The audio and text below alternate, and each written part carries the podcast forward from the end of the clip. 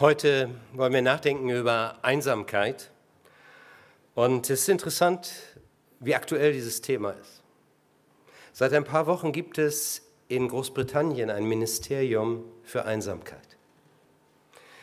Die Staatssekretärin Tracy Crouch hat von Theresa May den Auftrag bekommen, sich dieses Themas anzunehmen, weil neun Millionen der Briten empfinden sich ständig oder sehr häufig einsam. Und Politiker von SPD und CDU empfinden, dass man auch im Gesundheitsministerium jetzt eine Stelle schaffen soll, die sich dieses Themas besonders widmet. Die SPD hat ja gerade nun dem Koalitionsvertrag zugestimmt. Und was steht da drin in dem jetzigen Koalitionsvertrag? Es gelte, Strategien zu entwickeln, um die Vereinsamung in allen Altersgruppen zu bekämpfen. Der bekannte Hirnforscher und, Ulmer Direkt, äh, und Direktor der Ulmer Uniklinik für Psychiatrie, äh, Manfred Spitzer, ein sehr interessanter Mann, den ich gerne höre, mal hier und dort, hat diese Woche eigentlich erst kam dies raus, das Buch geschrieben, Einsamkeit, die unerkannte Krankheit. Und er sagt, Einsamkeit ist gesundheitsschädigender als Alkohol und Rauchen. Und das ist natürlich eine gegenseitig sich beeinflussende Abwärtsspirale. Einsame Menschen trinken eher. Es ist sogar statistisch nachgewiesen, dass einsame Menschen eher sterben. Wenn man dann so hineinschaut in die Schicksale, und dann nenne ich euch einfach mal so drei Schicksale. Robert in Berlin ist jetzt 53 Jahre alt, hat einen schweren Unfall gehabt und sich dann völlig zurückgezogen. Er war früher ein richtiger Sunnyboy. Jetzt ist er manchmal oder fühlt er sich manchmal so einsam, dass er dann am Abend zu, rausgeht zu der Nachtbushaltestelle bei ihm um die Ecke mit seinen Krücken humpelt und so lange ziellos durch Berlin fährt, bis es wieder hell wird. Oder Patrick. Früher hat er ein Szenelokal in Berlin gehabt, war so mitten Mang zwischen allen. Und jetzt, dann gab es schwere Schicksalsschläge. Seine Frau nahm sich das Leben. Er geriet in einen Strudel, sein Restaurant konnte er nicht mehr halten, er geriet in Schulden. Und heute? Heute ist er so einsam, dass er nur noch zum Einkaufen rausgeht und, sich, und selbst von sich sagt, ich bin lebendig begraben. Oder Adelheid, eine ältere Frau, seit zehn Jahren ihre Wohnung nicht mehr selbstständig verlassen. Sie sagt, meine Wohnung ist ein Gefängnis der Einsamkeit für ein vergessenes Leben. Drei Schicksale älterer Menschen, aber das Einsamkeit ist nicht nur ein Thema, an dem ältere Menschen kämpfen. Manche bezeichnen Einsamkeit als die Geisel der modernen Massengesellschaft. Du kannst über Facebook oder Instagram oder was auch immer mit der ganzen Welt vernetzt sein. Du kannst hunderte von Kontakten auf deinem Handy haben. Aber doch kann es sein, dass du dich einsam fühlst. Kannst vielleicht auf deiner Arbeit vielen Menschen begegnen, in Meetings sitzen und irgendwelchen anderen Sachen. Und dann kommst du nach Hause und fragst dich auf einmal, und jetzt? Vielleicht heute, wen habe ich eigentlich, mit dem ich richtig sprechen könnte? Und das geht ja so weit, dass man hier sitzen kann und das Gefühl hat, irgendwie bin ich doch einsam. Wer weiß denn eigentlich, was in mir richtig los ist? Wer ist wirklich an meinen Sorgen und Problemen orientiert? Das sind ja so nette Gesten, die wir machen, ne? Namen und so weiter. Und damit fängt vielleicht hier und dort so eine kleine Schwellenüberschreitung statt. Aber ihr Lieben, was wir uns wünschen, ist natürlich mehr. Dass nicht nur einer meinen Namen noch nach am Ende des Gottesdienstes weiß, sondern dass eigentlich einer an mir selbst interessiert ist. Und dass er an meinem Ergehen richtig Anteil nimmt.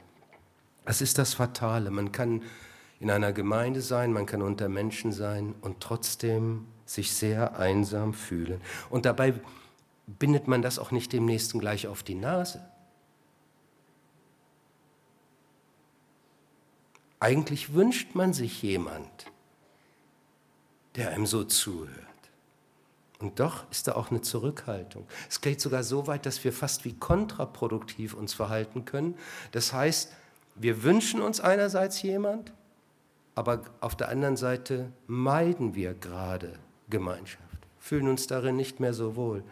Und das ist dann wie so eine Abwärtsspirale, aus der man nur schwer rauskommt. Und heute begegnen wir einer Frau in dem Johannesevangelium, der es genauso gegangen ist und deren Einsamkeit dann durchbrochen wurde durch Nähe, die sie erfahren hat, echte Nähe. Und darüber möchte ich als erstes sprechen. Nähe erfahren. Johannes berichtet in dem vierten Kapitel seines Evangeliums, dass Jesus vom Jerusalem zum See Genezareth in den Norden wollte, also nach Nordisrael. Und dafür gab es drei Wege, die man wählen konnte. Der eine Weg führt dann am Mittelmeer entlang, der andere geht im Jordantal hoch und diese beiden Wege haben einen Charme. Sie sind meistens auf gleicher Höhe. Du musst da nicht Berg und Tal bewältigen. Aber es gibt einen dritten Weg. Und der führt durch das Bergland von Samaria. Israel hat mehr Bergland, als man normalerweise so denkt. Da sind ganz schöne Höhenunterschiede. Deswegen nimmt man den Weg eigentlich nicht so. Der ist recht beschwerlich. Und dann gab es noch einen zweiten Grund, warum Juden damals diesen Weg nicht gern nahmen und ihn möglichst vermieden. Man, hatte, man stand in Spannung zu den Samaritern. Das waren irgendwie welche, die man nicht so richtig für voll nahm, die den Glauben an Jahwe, an den Gott Israels nicht so richtig vollzogen. Und deswegen ging man denen aus dem Weg. Und jetzt heißt es hier aber, Jesus aber musste durch Samarien reisen. Warum musste? Steht nicht drin direkt. Aber ich bin davon überzeugt, es war kein äußerer Grund, sondern es war ein innerer Grund. Das war so etwas wie, wenn man sagt, ich musste wohl in diese Veranstaltung dort und dorthin gehen, denn dort habe ich was erlebt. Ey, das war der Hammer, das hat mich so beglückt oder das war so stark für mich. So reden wir ja auch manchmal von, das, das musste wohl so sein. Ich glaube, hier ist so ein göttliches Muss, wo Gott eine Person sieht, eine Frau. Und er sagt, der will ich jetzt begegnen. Diesem Menschen will ich begegnen. Und diesem Menschen will ich meine Nähe schenken. Diese Frau war einsam und isoliert. Wie wird das deutlich? Nun, sie geht äh, zum Brunnen, um Wasser zu schöpfen. Damals gab es ja nicht wie heute Wasserhahn aufdrehen und dann läuft das Ganze, sondern man musste zu einem Brunnen gehen.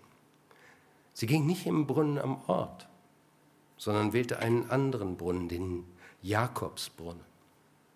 Und sie ging zu einer Zeit, wo normalerweise keiner mehr draußen ist. Wenn man im Nahen Osten mal gewesen ist, dann weiß man, also da kann es richtig um die Mittagszeit heiß werden. Und hier ist es 12 Uhr, wird gesagt. Entschuldigung. Und dann geht sie um diese Zeit. Da machen die Leute Siesta. Warum geht sie um diese Zeit? Weil sie keinem begegnen will. Denn das wird später deutlich, die Leute kannten sie, die kannten ihr Leben. Und dieses Leben war für die Leute damals ein unmoralisches Leben. Sie hatte laufend die Männer gewechselt, war jetzt beim sechsten angelangt.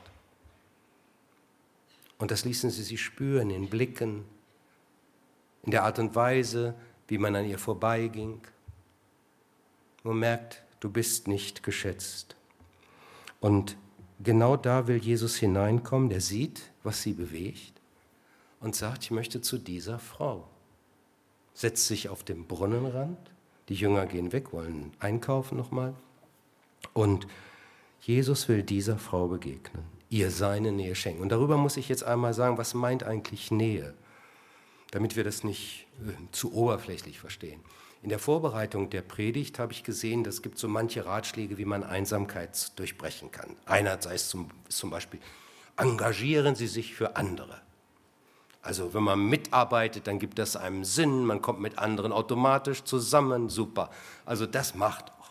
Oder wird gesagt, ähm, schließen sich einem Verein oder einer Gruppe an, überwinden Sie sich selbst, machen Sie den ersten Schritt, gehen Sie auf andere zu, rufen Sie jemand an, mit dem Sie lange nichts gesprochen haben oder von dem Sie lange nichts gehört haben. Das sind alles hilfreiche Dinge. Aber ihr Lieben, heute möchte ich, wenn ich über Nähe und das, den, das Durchbrechen einer Einsamkeit spreche, tiefer gehen, weil ich glaube, wir brauchen mehr als dieses Geschehen. Wir als Gemeinde müssen ja auch immer wieder nachdenken, wie schaffen wir hier Formen, die Einsamkeit durchbrechen oder mindestens Gemeinschaft ermöglichen. Wenn wir jetzt zum Beispiel nächste Woche diesen, dieses Essen nach dem Gottesdienst anbieten, dann geht es ja nicht darum, einfach nur zu Hause das Essen zu, die Essenszubereitung zu ersparen. Wir haben einen wir wünschen uns dabei was, was viel wichtiger ist als die Pizza selbst. Aber sie ermöglicht das so, dass wir miteinander ins Gespräch kommen,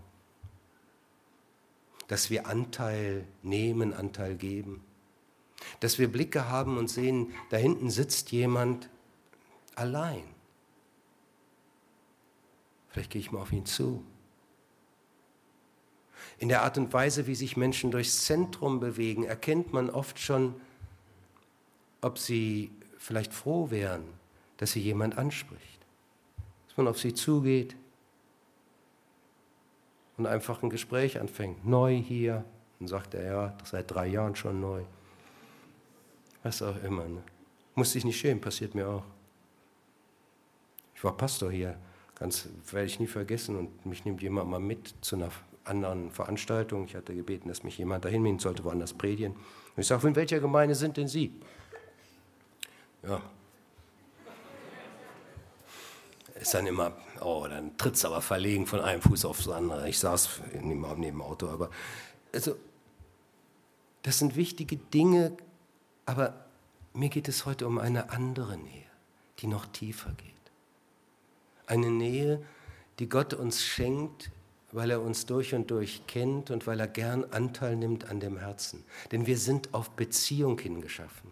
Wenn man hineinschaut in den Anfang der Bibel, dann wird dort uns der Mensch beschrieben, wie er vom Wesen, wie er von seinem Innersten her ist. Und da steht dann das Wort, es ist nicht gut, dass der Mensch allein sei. Ich will ihm eine Hilfe machen, die ihm entspricht.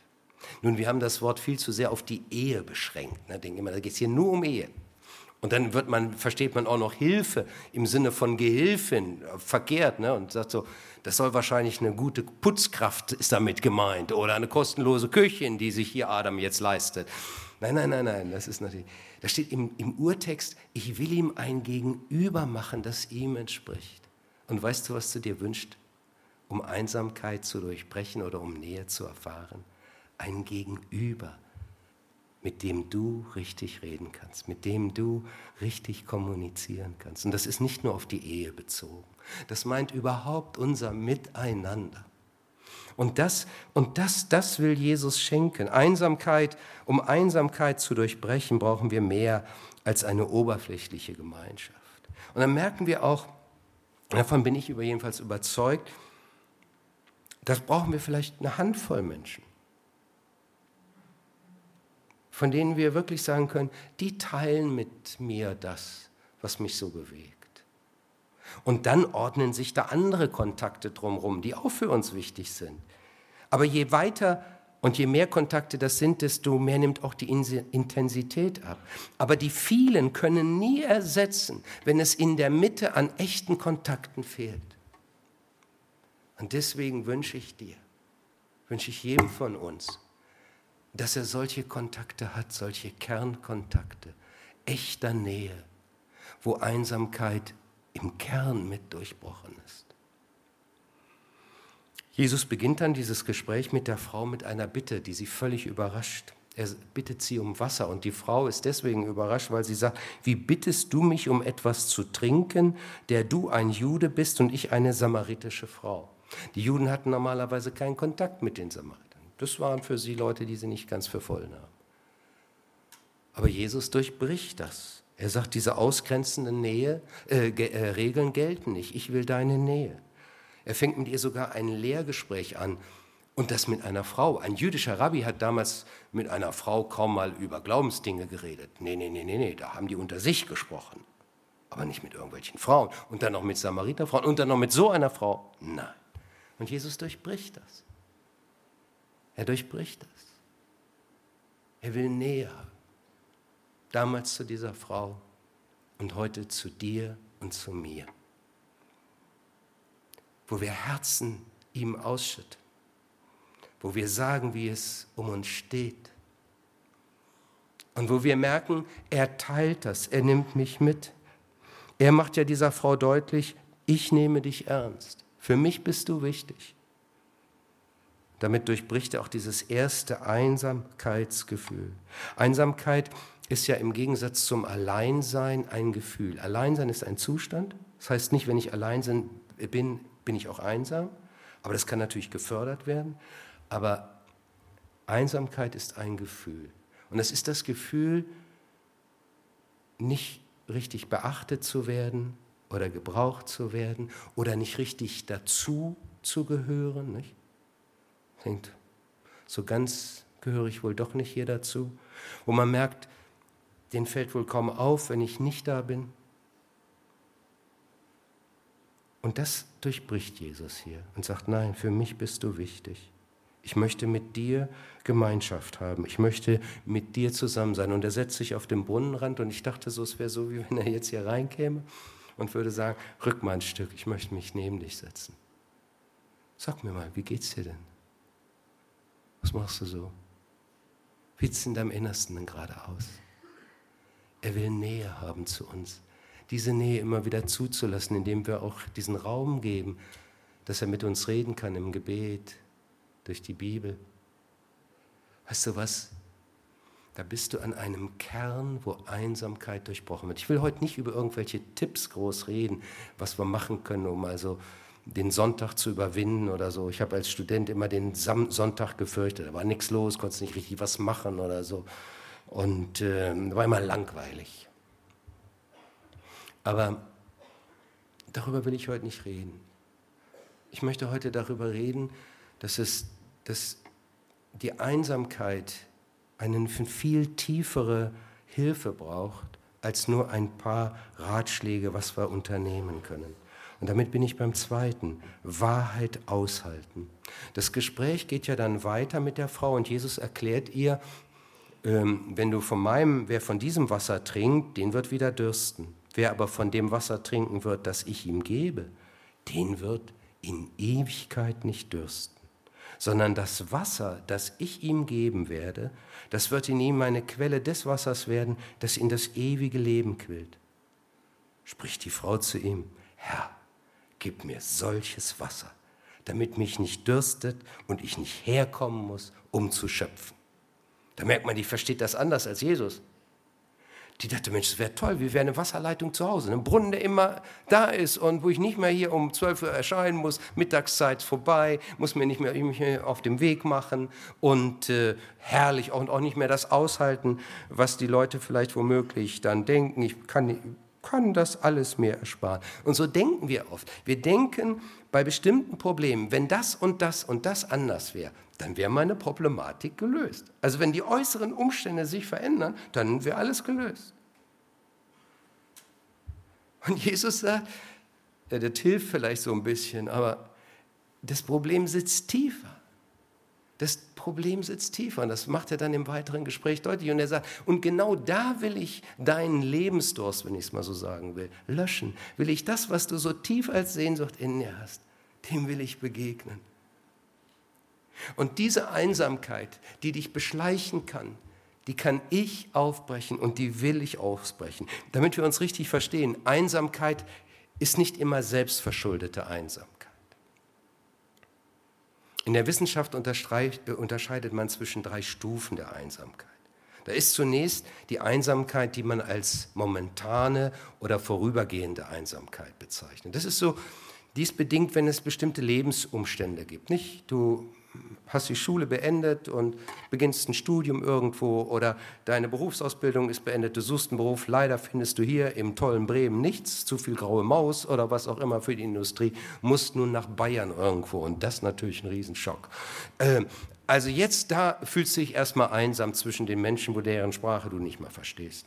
Äh, und, und die Kultur ganz zu schweigen. Äh, und so gibt es solche Dinge aber natürlich auch gravierendere, wo Lebensumstände sich verändern. Ein geliebter Mensch nicht mehr da ist. Vielleicht ein Ehemann, deine Ehefrau. Und du auf, oder eine, eine Ehe zerbricht, eine Partnerschaft, eine Freundschaft. Und dann fühlst du dich unendlich einsam. Du hast vielleicht etwas geschmeckt, wie es ist, wenn man das Innerste teilen kann. Und genau da scheiterst du jetzt auf einmal mit. Das ist zunächst eine vorübergehende Einsamkeit. Die kann aber in eine zweite Stufe reinführen, da die wir als oder die Wissenschaft als langsamer Rückzug in die Einsamkeit bezeichnet. Das ist dann, wenn dann immer mehr Kontakte einschlafen, man zunehmend Zeit allein verbringt und sich auch isoliert fühlt und man sich auch gar nicht mehr so wohl fühlt ähm, mit anderen, in der Gemeinschaft mit anderen. Und dann kann es dazu führen, und das ist dann die härteste Stufe, die wir als chronische Einsamkeit bezeichnen, dass man sich richtig zurückzieht. Man geht nicht mehr dorthin, wo viele Menschen sind, meidet hier den Gottesdienst, kommt nicht mehr, geht auch nicht woanders hin, man zieht sich zurück. Und dieser, dieser Punkt ist dann sehr kritisch. Und ich glaube, wenn der erreicht ist, das ist ja bei den drei älteren Menschen, die ich vorhin so kurz beschrieben habe, dann brauchst du medizinische Hilfe, da brauchst du wirklich gediegene Hilfe. Aber ich möchte den Fokus vor allen Dingen, das Augenmerk darauf richten, auf diesen Übergang vom ersten zum zweiten, auf diese zweite, auf diesem langsamen Rückzug in die Einsamkeit oder auf die momentane Einsamkeit, wo man nun, wo es gilt, nun wieder rauszukommen, Schritte zu unternehmen. Und da ist die Frage, was ist eigentlich dafür nötig? Ich mache es gerne, wenn ich mich so für die Predigt vorbereite, dass ich meiner Frau ein paar Fragen immer so zwischendurch stelle.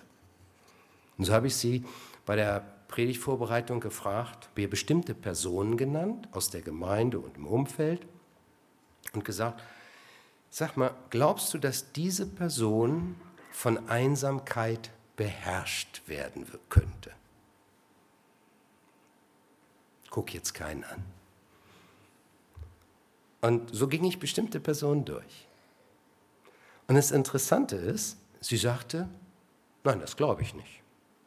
Ich habe auch bewusste Personen genannt, natürlich. Ich sage, warum denn nicht? Und sie sagte, ja, das liegt an der Person, an ihrer Haltung und so weiter. Und dann habe ich gesagt, ja, das empfinde ich genauso. Das liegt an der Person selbst. Manche Personen sind so, gehen so gern aus sich heraus, haben es leicht, neue Kontakte zu schaffen. Aber auch selbst wenn es jemand ist, der eigentlich eher ein stillerer Typ ist, ist interessant, dass sie sagte, nein, ich glaube nicht, dass der unter der Einsamkeit sozusagen eingehen könnte. Weil es zutiefst mit uns selbst zu tun hat, wie einsam wir sind. In der Art und Weise, wie wir unser Alleinsein aushalten und wie wir mit unserem Alleinsein umgehen.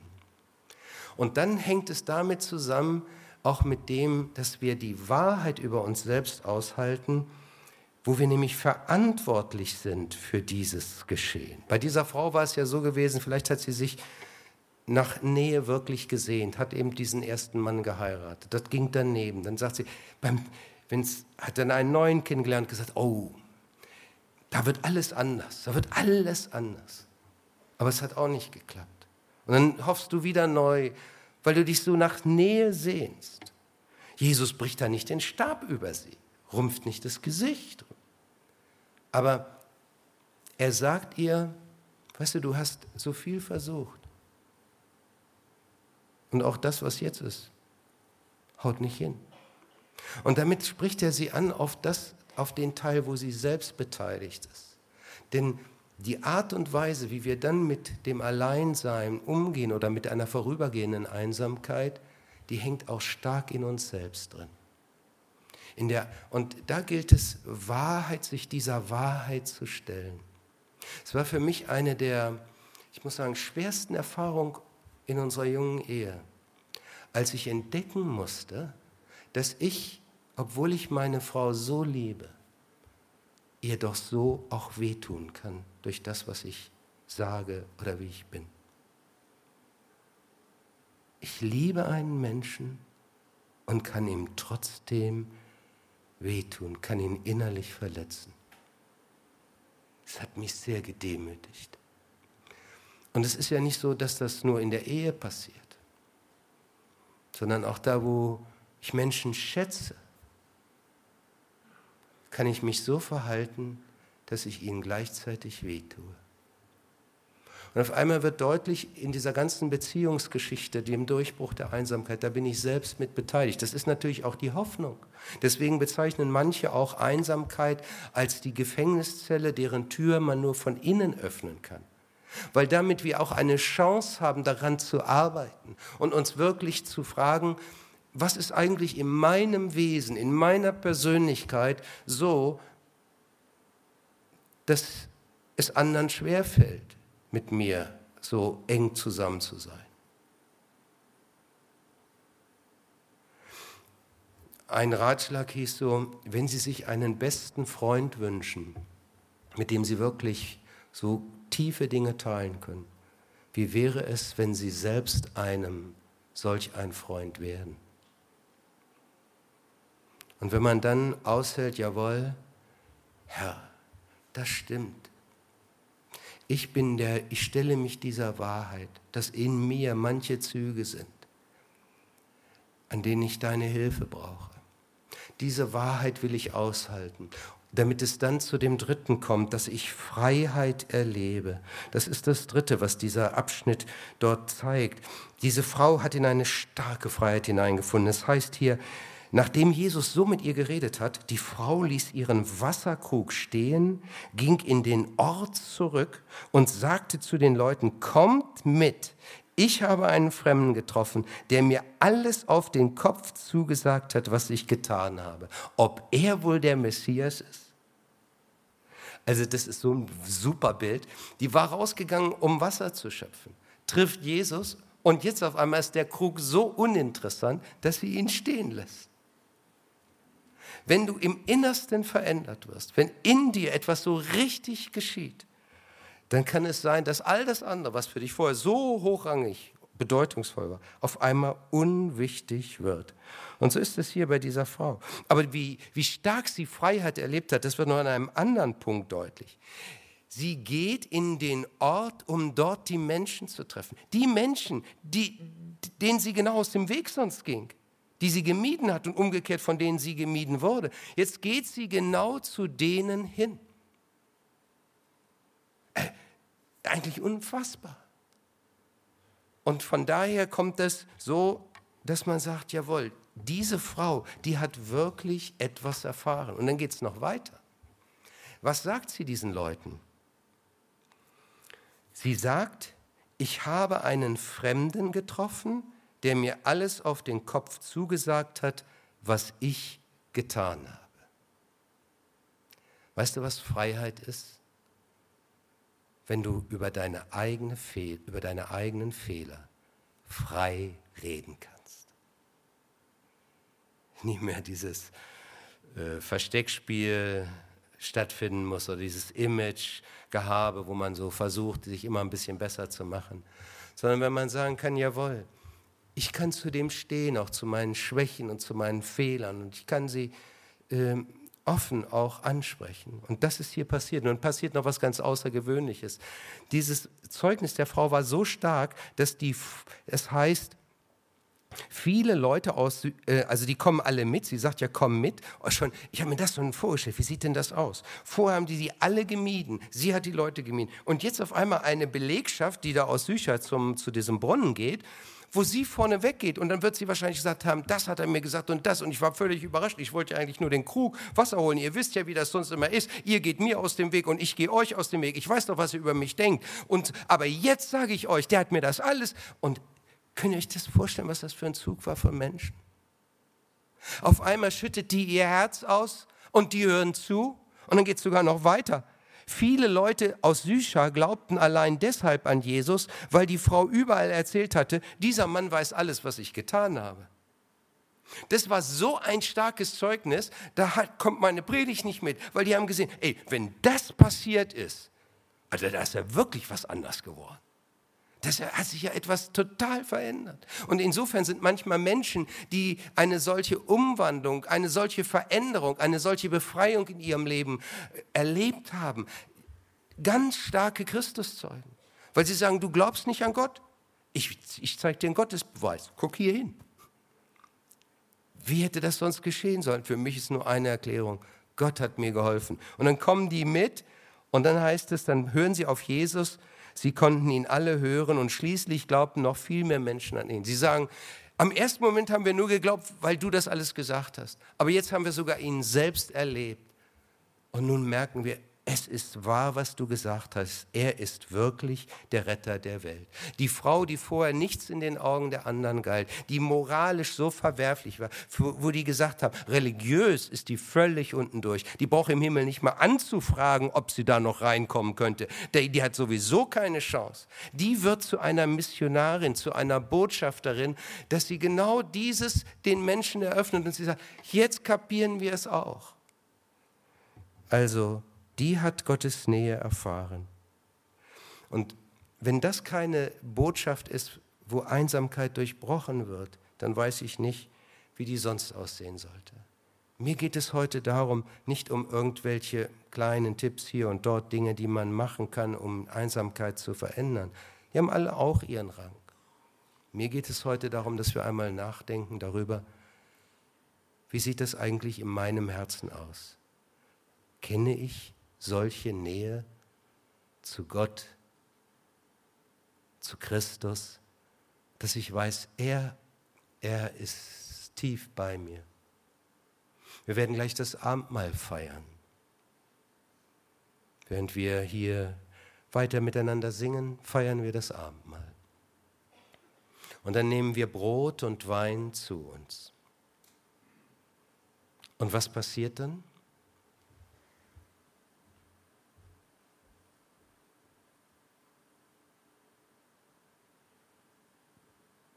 Wir nehmen die Oblate zu uns und Jesus Christus sagt, das ist mein Leib. Und wenn du den nimmst, im Glauben nimmst, dann sollst du wissen, so wie diese Oblate dann in dir ist, so bin ich in dir. Die Einsamkeit, die vielleicht vom Menschen uns ein Stück weiter begleitet, die wird dann durchbrochen, hier durch das, was wir hier dann geistlich miteinander erleben. Dass wir, wenn wir den Kelch nehmen und trinken und sagen, jawohl, so ist das dann, dass wir dann sehen, jawohl, er ist in mir. Ich darf mit ihm leben.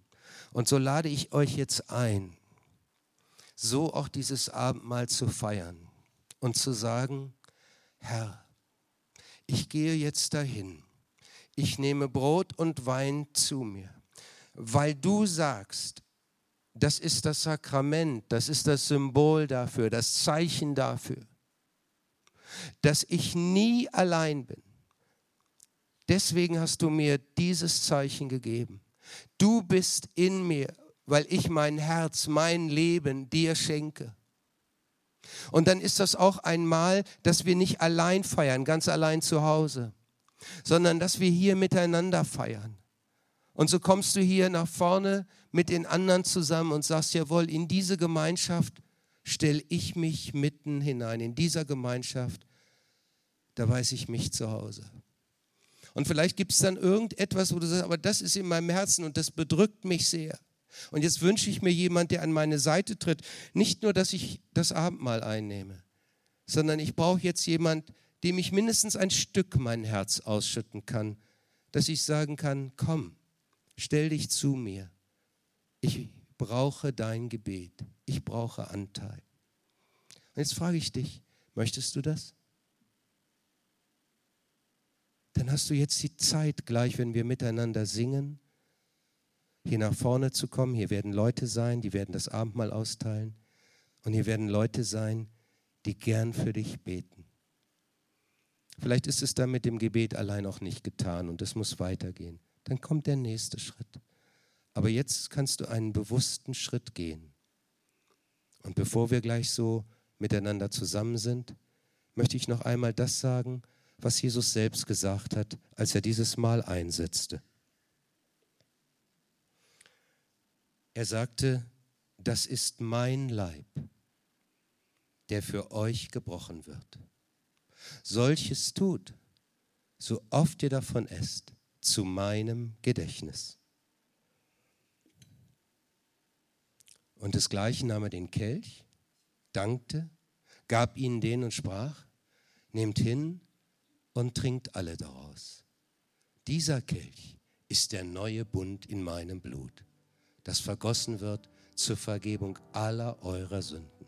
Solches tut, so oft ihr davon trinkt, zu meinem Gedächtnis. Nun kannst du kommen, du kriegst die Oblate. Hier vorne ist Wein und ist Saft, roter Traubensaft.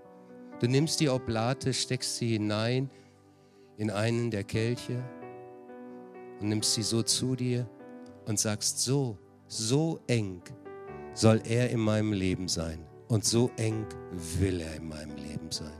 Und wenn es irgendwas gibt, was da irgendwo zwischen ihm und dir steht, dann kannst du ihm das genauso sagen. Diese Frau am Jakobsbrunnen hat erlebt, wie Christus frei macht. Das dürfen wir auch erfahren. Amen.